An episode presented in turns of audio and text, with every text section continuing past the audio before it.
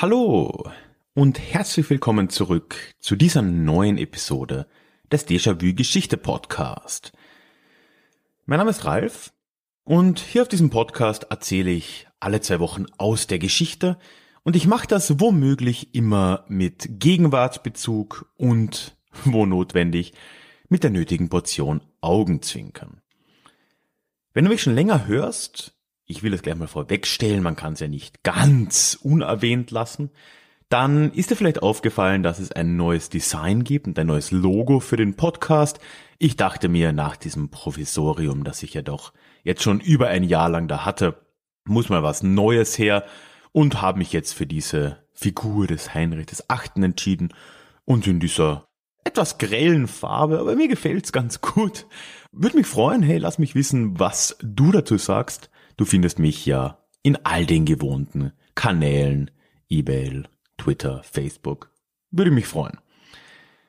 Bevor wir in die heutige Episode jetzt endlich reinstarten, nochmal wie immer auch der Hinweis für meinen Déjà-vu-Geschichte Newsletter, den ich dir ans Herz legen will. Denn dieser Newsletter ist für dich die beste Möglichkeit, im Kontakt mit mir zu bleiben, neue Episoden, Blogartikel, sonstiges von mir zu bekommen und er ist natürlich für mich die beste Möglichkeit, mit dir in Kontakt zu treten. Eine klassische Win-Win-Situation. Und du bekommst als Dankeschön für deine Anmeldung jetzt auch noch eine kostenlose Episode, eine extra Episode dieses Podcasts geschenkt. Ich habe alle Infos zum Newsletter auf meiner Website zusammengetragen. Link findest du in den Show Notes. Lies dir das gerne durch. Ich würde mich freuen. Du findest ihn alternativ auch direkt auf der Website unter ralfgrabuschnick.com slash newsletter. Das heutige Thema hat jetzt mal den etwas reißerischen Arbeitstitel. Schauen wir mal, wofür ich mich am Ende entscheide. Ost versus West. Das morgenländische Schisma von 1054. Ich möchte über die Auseinanderentwicklung und über den Bruch zwischen der katholischen und der östlich-orthodoxen, der griechischen, jetzt gibt's ja auch die russische, die rumänische, was auch immer, orthodoxen Kirchen sprechen. Ich möchte darüber sprechen, woher dieser Bruch kommt, wie denn der entstanden ist, was die Auslöser dafür dann gewesen sein mögen und möchte dir als erstes die, sagen wir mal, klassische Geschichte dieses Bruchs erzählen und zwar die Geschichte des eben morgenländischen Schismas von 1054. Im zweiten Teil möchte ich das dann aber auch ein bisschen hinterfragen, die Entwicklungen in der Kirche Ost und West ein bisschen breiter mit einem Schritt nach hinten quasi mir anschauen und mal, ja, hinterfragen, wie groß der Bruch von 1054 wirklich war und was denn da die dahinterliegenden Entscheidungen, Entwicklungen auch über die Jahrhunderte hinweg gewesen sind. Bevor man über eine Ostkirche oder eine Westkirche wirklich reden kann, muss man natürlich über die Politik zu der Zeit auch reden, wie es denn überhaupt zu dieser Unterscheidung zwischen Osten und Westen in dem Kontext kommen konnte. Und da führt natürlich jetzt kein Weg dran vorbei, auch über das römische Imperium, das römische Reich zu sprechen. Im Jahr 330 nach Christus wurde nämlich die Hauptstadt dieses römischen Reichs vom namensgebenden Rom nach Konstantinopel verlegt. Und damit beginnt spätestens die langsame Auseinanderentwicklung zwischen der Kirche und dem Staat im Westen und dann im Osten. Im Jahr 476 ist dann auch noch das Weströmische Reich gefallen und damit gab es das Römische Reich überhaupt nur noch im Osten und über die nächsten Jahrhunderte kann man sich wahrscheinlich vorstellen, ist dann die Entwicklung in den beiden ehemaligen Teilen des Römischen Reichs sehr unterschiedlich verlaufen. Im Osten hat sich erstmal gar nicht so viel geändert. Das alte System ist dort nach wie vor lebendig, also es gibt nach wie vor so eine Art der Doppelspitze, es gibt den römischen Kaiser in Konstantinopel als politisches Oberhaupt und es gibt dann den Patriarchen ebenfalls in Konstantinopel als geistiges Oberhaupt. Das hat es ja auch vorher im christianisierten römischen Kaiserreich in einer ganz ähnlichen Form gegeben. Man muss aber auch sagen, dass der Patriarch dort zwar der oberste Vertreter der Kirche war, es gab aber gerade im östlichen Mittelmeerraum, in diesem Gebiet, das dann als Ostrom, als byzantinisches Reich übrig blieb, sehr viele unterschiedliche Kirchen, die auch jeweils eine sehr lange Geschichte haben, die sich durchaus auch unterschieden haben. Das heißt, die hatten auch alle irgendwo ein Mitspracherecht, aber der Patriarch wurde eben von denen anerkannt als oberster Vertreter in Konstantinopel. Im Westen hat spätestens mit dem Fall Westroms als Folge von, ja, einerseits sicher der Erosion der römischen Staatsmacht, andererseits natürlich auch der Völkerwanderung, das sind ja dann die Vandalen, die Goten, wer auch immer, sind ja dann durchgezogen durch das ehemalige römische Reich. Das ist dann eben zerfallen.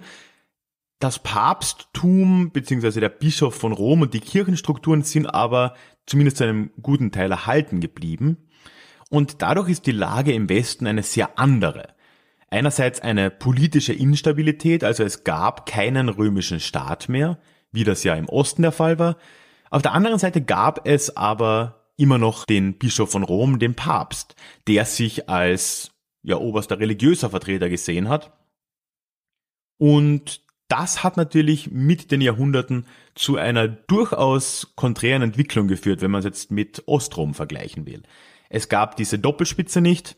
Der Papst hat dementsprechend einfach auch mehr Macht, als der Patriarch in Konstantinopel das hatte. Es gab ja kein großes Gegengewicht, kein politisches, zumindest sehr lange nicht.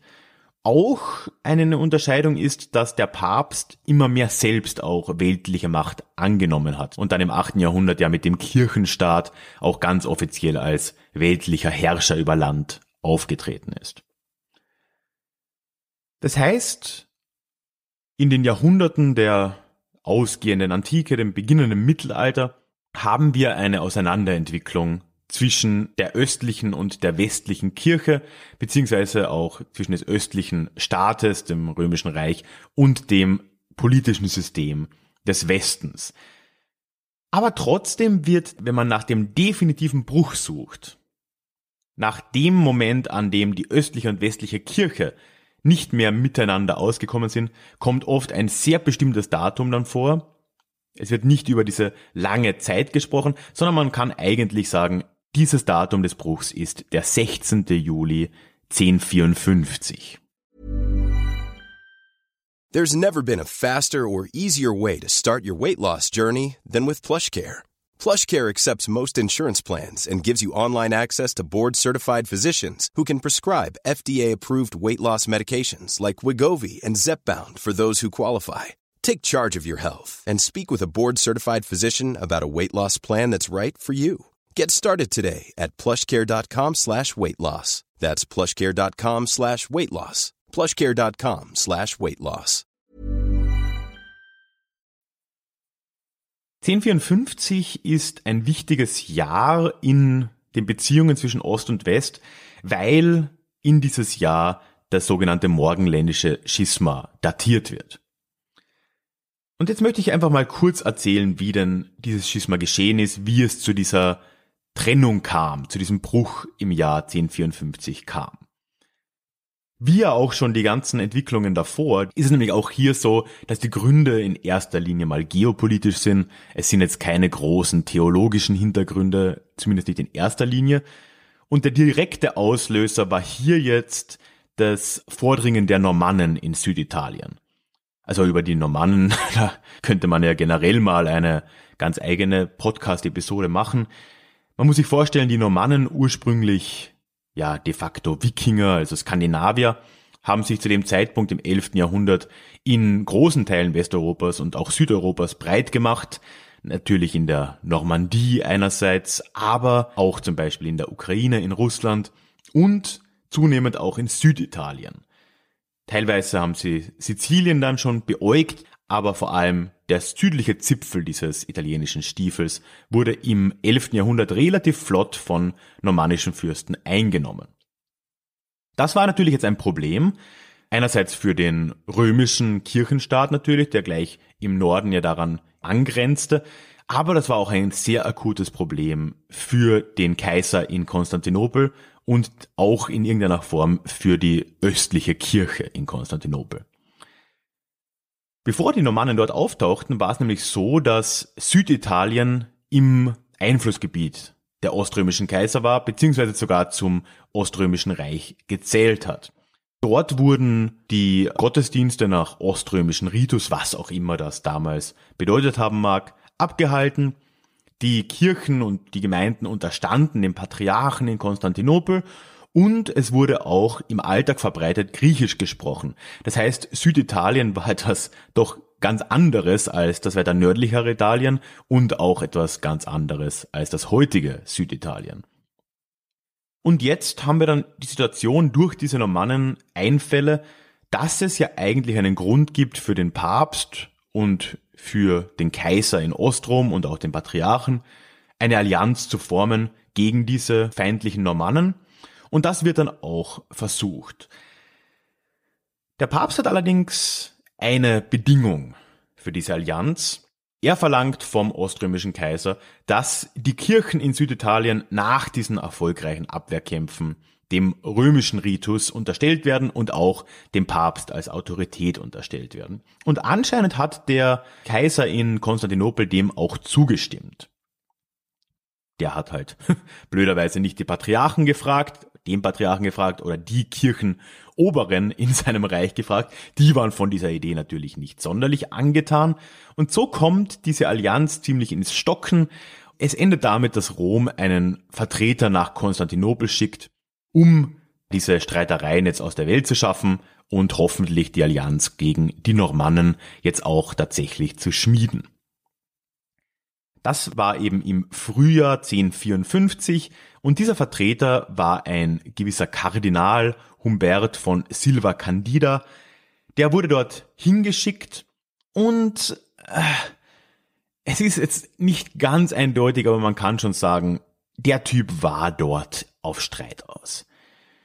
Dieser Kardinal war ein Vertreter des Reformpapsttums, also da waren ganz viele Elemente mit drin. Man wollte ein Zurückdrängen der weltlichen Macht in kirchlichen Angelegenheiten.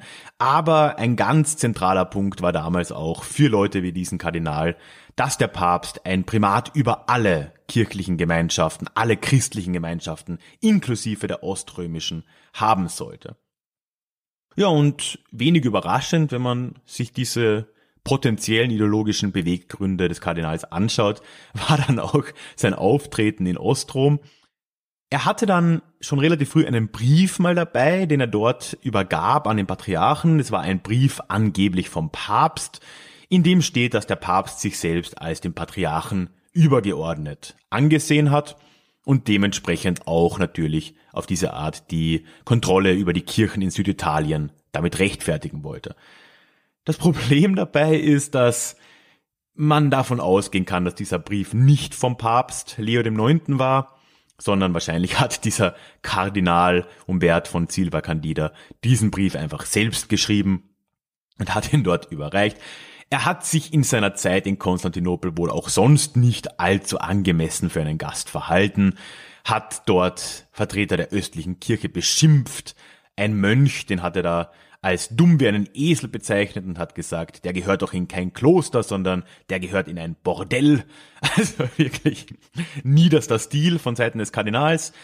Ja, und diese angespannte Stimmung in Konstantinopel kommt eben dann an diesem 16. Juli 1919, 1054 natürlich, zu einem Höhepunkt, als dieser Kardinal und wohl auch noch ein paar andere Vertreter in die Hagia Sophia eintreten während eines Gottesdienstes, muss man sich vorstellen.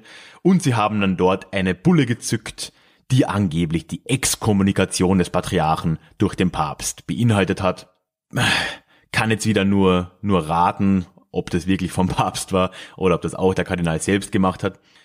Tatsache ist jedenfalls, dass damit jetzt eine Geschichte dann begründet wird, die in der gegenseitigen Exkommunikation der Ost- und Westkirche gegeneinander endet. Das ist so die Geschichte. Es ist aber in Wirklichkeit nicht ganz so einfach. Schon die ursprüngliche Exkommunikation von Seiten des, in Anführungszeichen, Papstes war nicht gültig in dem Sinne. Denn zu dem Zeitpunkt, als diese Bulle übergeben wurde, da im Juli, da war Leo IX. der Papst schon tot. Und das war auch bekannt. Also sowohl die Vertreter Roms als auch die Leute in Konstantinopel wussten, dass der Papst tot war. Und im Namen eines toten Papstes konnte man schlecht eine Exkommunikation aussprechen. Dementsprechend war die schon mal nicht gültig. Aber auch die Gegenexkommunikation, die dann oft genannt wird, ist in Wirklichkeit nicht das. Es war nämlich so, dass dann der Patriarch knapp eine Woche später den Kardinal Silvia Candida exkommuniziert hat für sein Verhalten. Er hat aber natürlich nicht Papst Leo exkommuniziert. Das wäre ja einigermaßen sinnlos gewesen, da der Papst ohnehin tot war. Das heißt, dieser Tag, der 16.07.1054, der war nicht so bedeutend, wie er mit dem großen Namen das morgenländische Schisma, im Englischen auch noch The Great Schism, dann oft dargestellt wird. In vielerlei Hinsicht war dieses Datum auch nicht der endgültige Bruch zwischen Ost und West, wenn auch natürlich es ein bedeutender Moment in dieser Entwicklung war. Und genau das will ich jetzt mir ein bisschen näher anschauen, wie schon anfangs gesagt, ich will einen Schritt mal jetzt zurück machen und mit ein bisschen Entfernung über diese Entfremdung reden, die zwischen Ost- und Westkirche stattgefunden hat, sowohl vorher, also vor dem 11. Jahrhundert, vor dem 16.07.1054 und auch danach und will dieses Ereignis, das eine relativ große Bedeutung hat in der Kirchengeschichte, ein bisschen in Relation stellen damit. Man muss jetzt ja mal prinzipiell sagen, dass seit dem vierten Jahrhundert, seitdem Konstantinopel zur Hauptstadt des Römischen Reiches wurde und spätestens seit dem Untergang des Weströmischen Reiches, kam es zu einer gewissen Entfremdung zwischen den beiden Kirchen. Das hat einerseits einen ganz einfachen Grund, nämlich die Sprache und die Kultur. In Ostrom, im späteren Byzantinischen Reich, war ja die vorherrschende Sprache das Griechische. Und das bezog sich sowohl auf die Alltagssprache als auch auf die Kirchen- und Gottesdienstsprache. Das wurde dort alles in Griechisch abgehalten, während im Westen natürlich das Lateinische vorherrschend war. Das hat natürlich notgedrungen über die Jahrhunderte auch zu Unterschieden geführt. Ganz besonders wichtig ist aber natürlich auch, dass die gegenseitige Verständlichkeit immer weiter abgenommen hat mit der Zeit in Griechenland beziehungsweise im, im Oströmischen Reich unter den griechischsprachigen war es ja so, dass man Latein eigentlich nicht gelernt hat, in den seltensten Fällen zumindest, und dass die Römer per se und die Westeuropäer im weiteren Sinne als irgendwo barbarisch gesehen wurden. Umgekehrt war es aber auch in Italien so, dass Griechisch immer seltener gelernt wurde, sicher öfter als umgekehrt, aber auch das hat abgenommen und die Griechen wiederum wurden dort als hochnäsig und arrogant gesehen. Das heißt, die Diskussionskultur zwischen den beiden ist über die Jahrhunderte ab dem 5. Jahrhundert bis eben da ins 11. Jahrhundert ja immer schwieriger geworden, immer komplizierter geworden. Es gab zwar immer wieder Gespräche, es gab laufend Gespräche miteinander, es gab ja auch eine Kommunion, also man hat sich ja zumindest bis ins 9. Jahrhundert vollkommen als Teil der gleichen Religion gesehen. Aber der Austausch wurde einfach schwieriger. Man musste mit Übersetzern arbeiten. Man hat dann von römischer Seite auf Latein nach Konstantinopel geschrieben, das musste übersetzt werden, wurde dann auf Griechisch beantwortet, wurde dann wieder übersetzt. Auch bei persönlichen Treffen war das dann so, dass man dort einen Dolmetscher gebraucht hat. Und das hat natürlich zu einer Distanz geführt, die irgendwann dann auch das sprachlich-kulturelle verlassen hat und sich politisch und theologisch irgendwo geäußert hat. Everyone knows therapy is great for solving problems, but getting therapy has its own problems too, like finding the right therapist, fitting into their schedule, and of course, the cost. Well, BetterHelp can solve those problems. It's totally online and built around your schedule. It's surprisingly affordable too. Connect with a credentialed therapist by phone, video, or online chat, all from the comfort of your home. Visit betterhelp.com to learn more and save 10% on your first month. That's BetterHelp H E L P.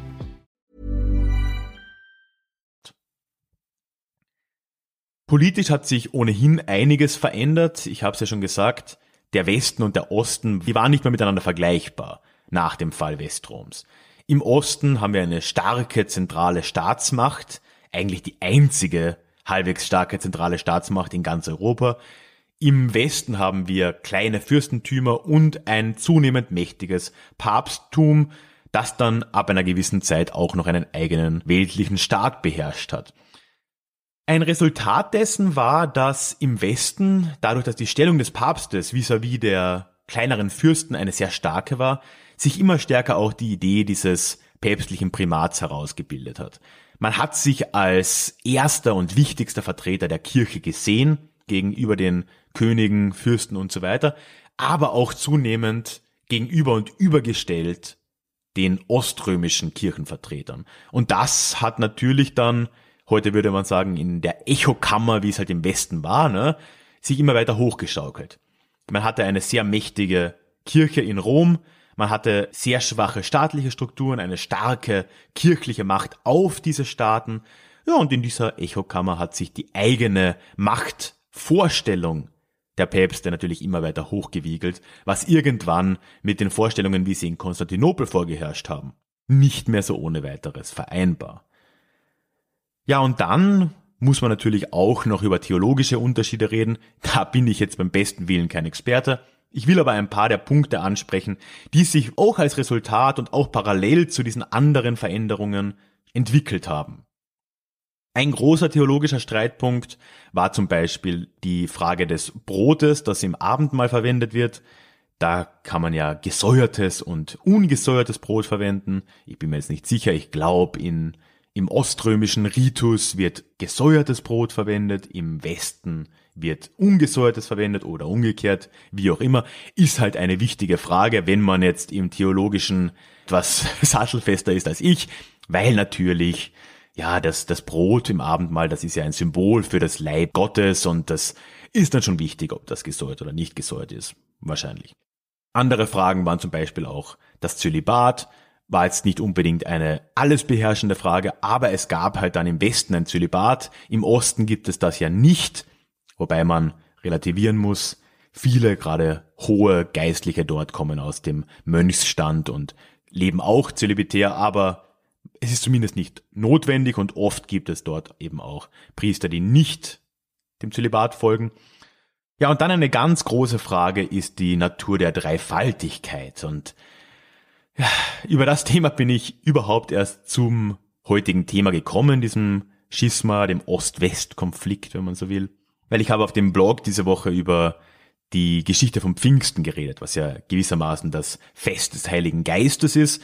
Und die Natur des Heiligen Geistes, das ist etwas, wo sich die orthodoxe und die katholische Kirche bis heute sehr grundlegend unterscheiden und was eines der Hauptgründe ist, warum eine Vereinigung der beiden Kirchen bis heute sehr unwahrscheinlich wirkt. Das Ganze läuft auf die sogenannte, und ich bin mir nicht sicher, wie man das lateinisch ausspricht, Filioque-Debatte, Filioque, Filioque, keine Ahnung, hinaus und ist auf den ersten Blick eine absolute Kleinigkeit. Es geht nämlich darum, wie man die Natur des Heiligen Geistes vis-à-vis -vis der anderen beiden Teile der Göttlichkeit, also Gott Vater und Gott Sohn, definiert. Im Lateinischen, wo dieses Filioque herkommt, wurde nämlich in Rom mit der Zeit ein Zusatz hinzugefügt. Und ich möchte das jetzt einfach mal kurz vorlesen auf Latein und auf Deutsch, dass man sich das vorstellen kann.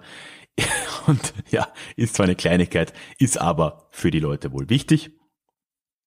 Im Original vor der Veränderung im Lateinischen stand im Glaubensbekenntnis, es geht hier ums Glaubensbekenntnis, et in spiritum sanctum dominum et vivicantem qui ex patre procedit.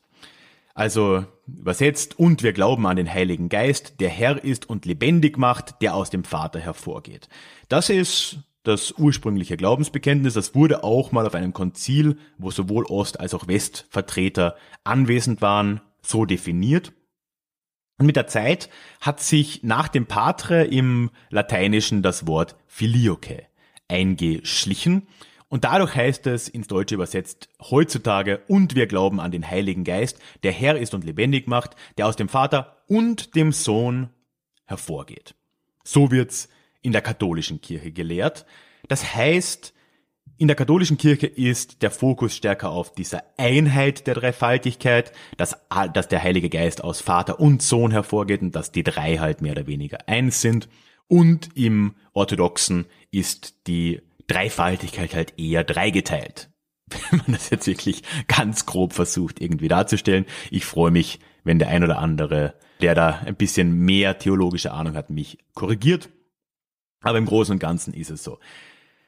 Das heißt, wir haben dann, wenn man jetzt das alles zusammenfasst, theologische Unterschiede gerade genannt, politische Unterschiede, sprachlich-kulturelle Unterschiede, schon lange vor dem 11. Jahrhundert und es gab in dieser Zeit auch schon einige Streitpunkte, wo es fast zu einem Bruch gekommen wäre. Also ganz konkrete Stellen, wo es eigentlich schon so schien, als wäre die Einheit der Kirche eigentlich vorbei.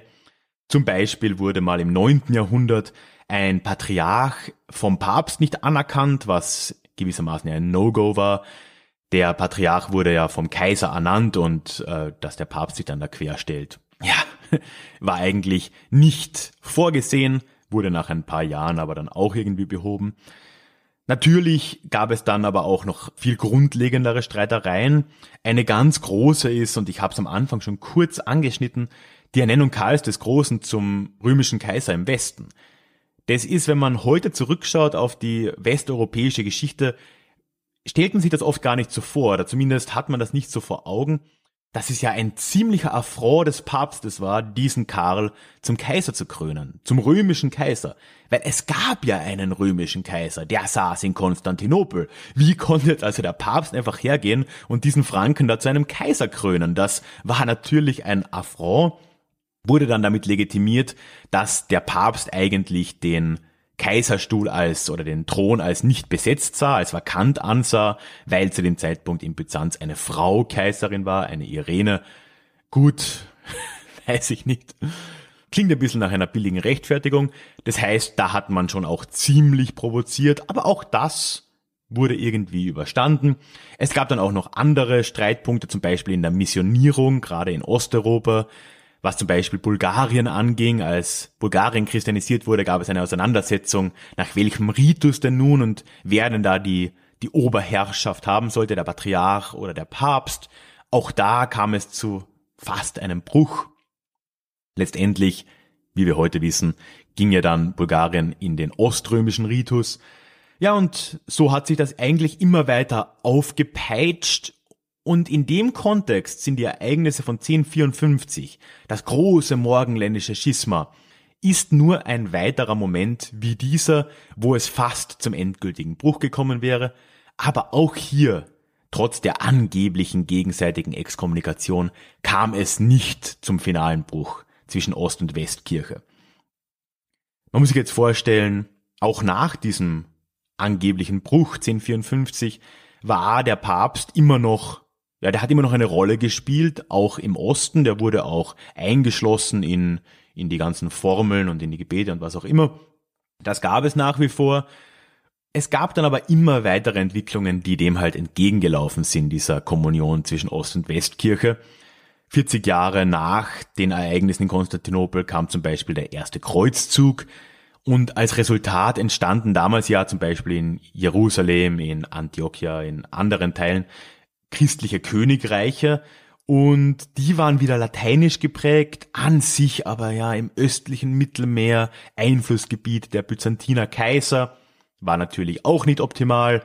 Auch in der Folgezeit im 11., 12., 13. Jahrhundert gab der Papst ja seinen Primatanspruch nicht mehr auf. Also auch das hat zu konstanten Reibungen geführt mit dem Osten.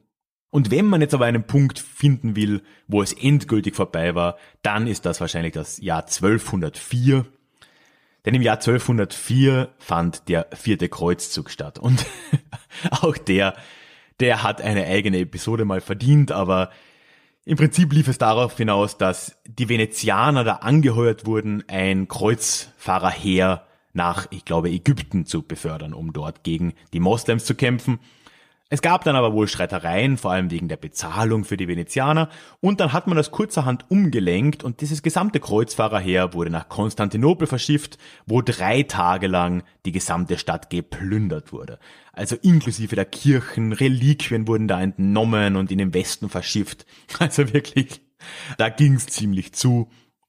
Und spätestens da ist dann auch das letzte Überbleibsel an Respekt und das letzte Überbleibsel an gegenseitigem Vertrauen, das es zwischen Ost- und Westkirche noch gegeben hat, passé.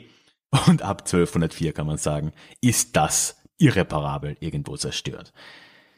Das heißt, wir sehen, immer wenn man in der Geschichte so ein Datum hat, so einen Moment, wo sich alles verändert hat, das trifft ja eigentlich auf fast alles zu. Eben hier der 16. Juli 1054. Aber man könnte jetzt auch sagen, die Ermordung von Franz Ferdinand für den Ersten Weltkrieg. Eigentlich egal was, wenn man irgend so ein Datum nimmt, wo man das so sagt, an dem Tag ist es passiert. Dann ist das meistens eine Vereinfachung. Es gibt immer eine Vorgeschichte, es gibt immer auch danach noch eine Weiterentwicklung. Und gerade hier am Beispiel des großen morgenländischen Schismas von 1054 sieht man das doch sehr deutlich, dass das eigentlich nur ein Ausschlag war in einer Entwicklung, die mindestens seit 600 Jahren in Gange war zu dem Zeitpunkt, die auch danach noch 150 Jahre weiterging. Und so einfach mit einem Punkt sind historische Ereignisse selten zu erklären.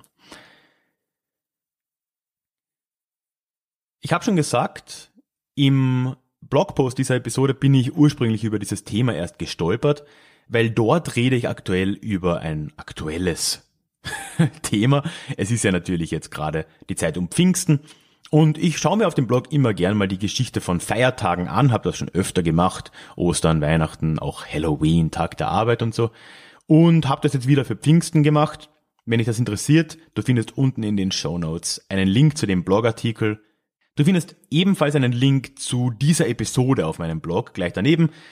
Denn dort kannst du auch Kommentare hinterlassen, wenn du mir dein Feedback zu dieser Episode geben willst oder auch zu einer anderen. Du findest alle Episoden auf der Website. Ich würde mich über einen Kommentar sehr freuen. Du findest mich natürlich alternativ aber auch in all den sozialen Medien, zumindest auf Twitter und Facebook. Ja, nicht auf allen sozialen Medien. Du findest mich auf Twitter und Facebook. Dann nochmal kurz die Erinnerung. Unten findest du den Link zu meinem Déjà-vu-Geschichte Newsletter, wo ich mich sehr freue, wenn du dich anmelden würdest. Alle Infos sind auf der Webseite zusammengetragen, Link unten oder auch direkt auf ralfgrabuschnick.com slash newsletter. Ich würde mich sehr freuen, dich dort begrüßen zu dürfen. Zu guter Letzt gibt es auch die Möglichkeit, mich hier finanziell zu unterstützen, wo ich mich immer sehr freue, wenn der ein oder andere Euro den Weg zu mir findet, ist eine Riesenanerkennung natürlich. Ich habe auch da auf meiner Webseite alle Informationen zusammengetragen, wenn du mir da das ein oder andere zukommen lassen möchtest. Ich freue mich sehr. Link dazu in den Show Notes oder sonst direkt auf der Über mich Seite auf der Website. Diese Woche möchte ich mich ganz herzlich bei Marc und Martin bedanken. So, das soll es jetzt aber dann auch gewesen sein. Schön, dass du wieder dabei warst. Ich hoffe, wir hören uns wieder in zwei Wochen in unserem nächsten Déjà-vu. Bis dahin wünsche ich dir alles Gute.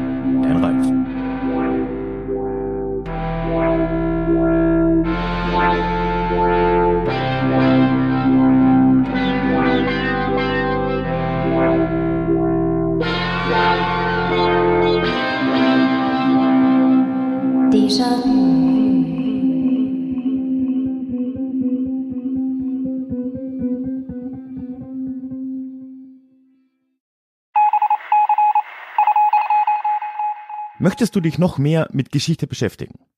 Dann werde doch Teil der Community und hol dir deine persönliche Dosis Geschichte regelmäßig ins Postfach. Mit dem Déjà-vu Geschichte Newsletter. Dort erwarten dich abwechslungsreiche Geschichte-Häppchen, zweimal im Monat direkt in dein E-Mail-Postfach, Austausch mit mir, ich kann dich erreichen, du kannst mir direkt antworten und ich melde mich auch garantiert wieder zurück. Und als Dankeschön das exklusive Hörbuch Psoffene Geschichte, wie Alkohol die Geschichte prägte direkt zum Download nach deiner Anmeldung.